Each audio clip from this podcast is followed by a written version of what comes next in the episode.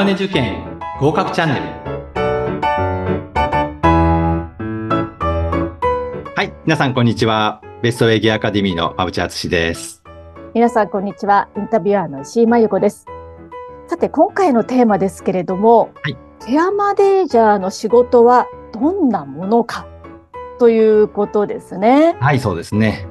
はい。あの、まあ、ケアマネージャーというのは、まあ、正式には介護支援専門員という、まあ、漢字の名前になるんですけれども、はい。まあ、介護保険が始まってですね、あの、まあ、医療とか、まあ、介護ですね、えー、そういったものを、まあ、一体的に提供していく中で、まあ、それらの調整役というものが、まあ、どうしても必要になってきます。ということで、その介護保険制度ができて、えー、改めて新しくできた資格となっています。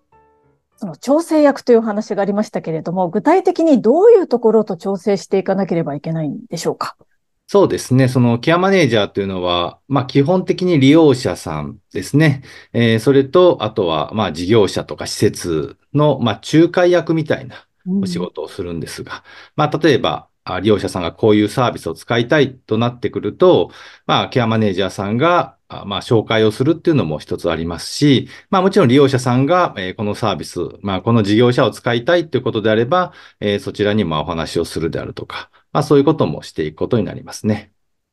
利用者さんのその介護、要介護の状態も千差万別だと思うんですが、はい、そのその方にぴったり合ったそのケアをしていくためには、やっぱりいろんな知識とか、その連携する機関のその情報ですとか、はい、本当に様々な情報を持っておく必要があるんじゃないでしょうかね。ああ、そうですね。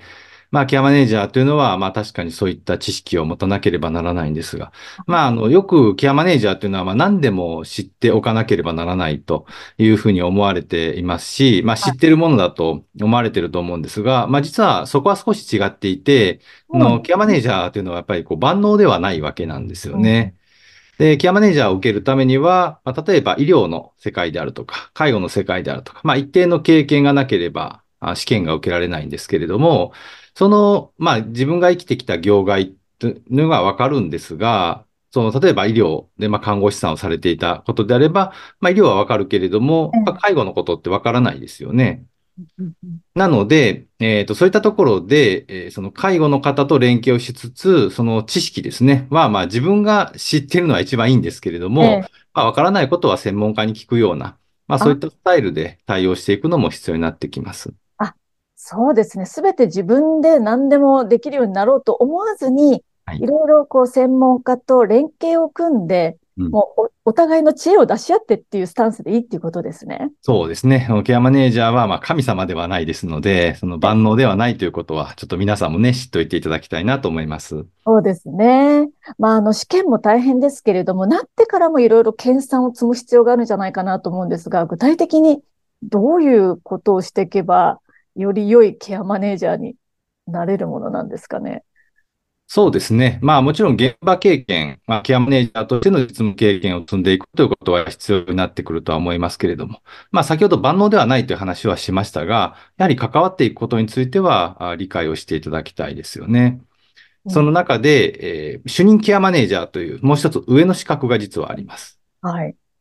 で、その、まあ、ケアマネージャーの上の主任ケアマネージャーというのが、まあ、5年間の経験というのが必要になってきまして、あの試験とかはないんですけれども、えー、一つのまあケアマネージャーさんがまあ将来的に目指す資格になってくるのかなというふうに思います。はい。そうですか。あの、どんなね、一日を送るものなんですか、ケアマネージャーさんって。そうですね。その利用者さんの生活というのは、まあ当然24時間365日動いていますので、まあ勤務形態とすれば、おそらく朝9時から、まあ、夕方の18時ぐらいまでということが、まあ、常勤の方だったら多いのかなというふうに思いますが、やはり時間外ですね。例えば、まあ、利用者さんがお一人暮らしで、で、えー、家族さんが、まあ、例えば夜しか調整ができない場合は、まあ、夜に訪問したりであるとか、そういったこともあるみたいですので、えー、それは、まあ、臨機応変に結構対応しているんではないでしょうかね。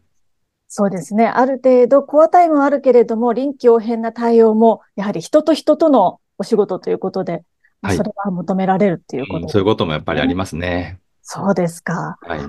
ケアマネージャーさんで、な、どういう資質が一番大事だ？まあ一番っていうのは難しいかもしれないけど、どういう資質があるとより望ましいと思ってらっしゃいますか？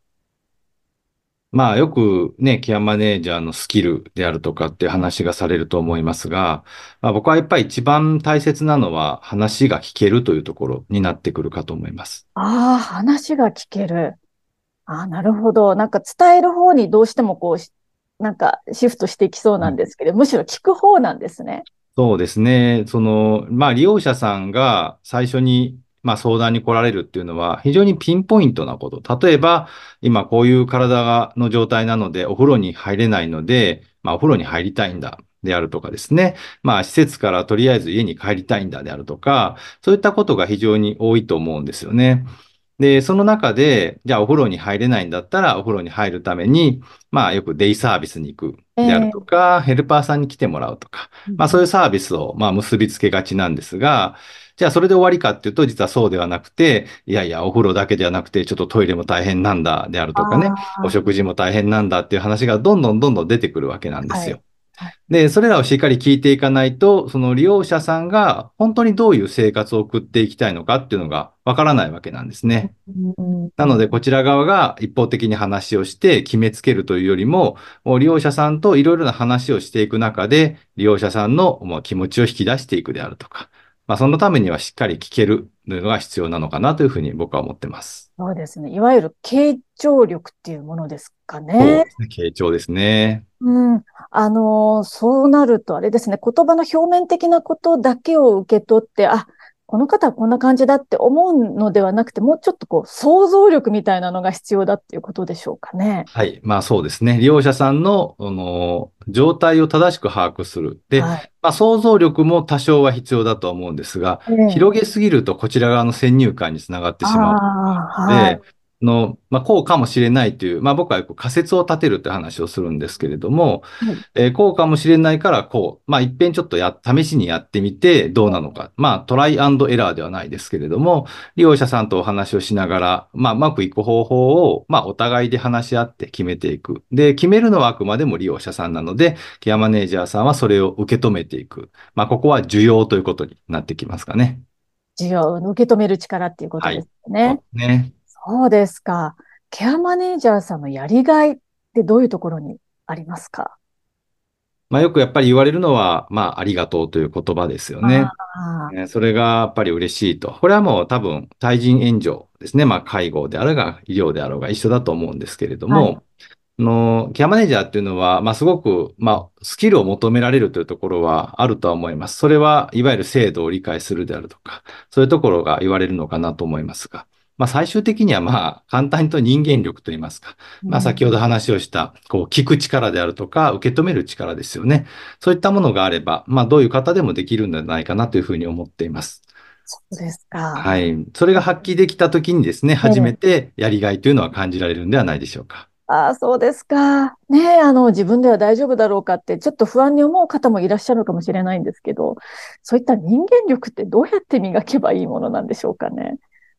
そうですね。あの、このケアマネージャーという資格を取るためには、まあ、基本的には対人援助の経験が5年間必要になってきますので、ね、ケアマネージャーだからこういうスキルが必要というよりかは、その5年間ですね、対人援助で磨いてきた、まあ、スキル、まあ、いわゆる需要であるとか、傾聴、先ほど出てきましたけれども、そういったものというのはおそらく培われているんじゃないかなというふうには思います。あですが、その延長上ですよね。あとはまあ、先ほど今、制度を知るであるとか、ね、そんなことになってくるんではないかと思うので、もうしっかりこの5年間経験を積まれている方というのは、しっかりケアマネージャーとしては活躍できるんではないかなというふうには僕は思ってます。そうですか。じゃあもう5年間の経験がある方はもう自信を持っていただいて大丈夫だっていう。はい、大丈夫です。ね。そうですか。となると、あとはやはり、まあ、試験への勉強ということになりますかね。そうですね。そこが少し難解になってきますのでね、しっかり。そうですよね。本当にそうですよね。なので、もう、あの、これをね、ご覧になっている、まあ、興味ある皆さんは、もう、その、前段階としては、本当にもう大丈夫だ、ということだということなんですので、ではい。もうあとは自信を持って、このチャンネルを見ていただき、うん、あの、学習をコツコツ進めていくことが大事だっていうことでしょうかね。なりますね。はい。本当にコツコツです。はい。今日はありがとうございました。はい、ありがとうございました。テーマはケアマネージャーの仕事についてでした。また次回もぜひお楽しみに。はい、よろしくお願いします。